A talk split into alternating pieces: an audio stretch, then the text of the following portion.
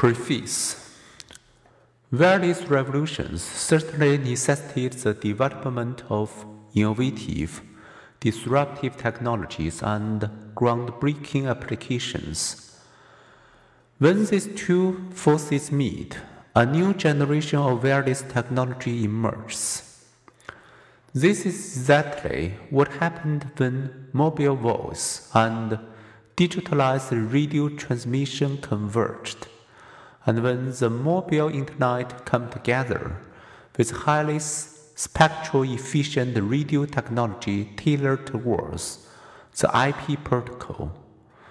The recent 5G wireless network seeks to achieve wireless connectivity for both massive and ultra high reliable links, ultimately connecting everything as we know it, and accelerating the digital transformation of every business.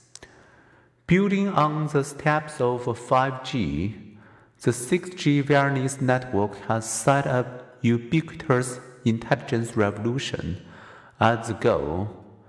In actuality, 6G will serve as our society's neural network and as the link between the physical and cyber worlds.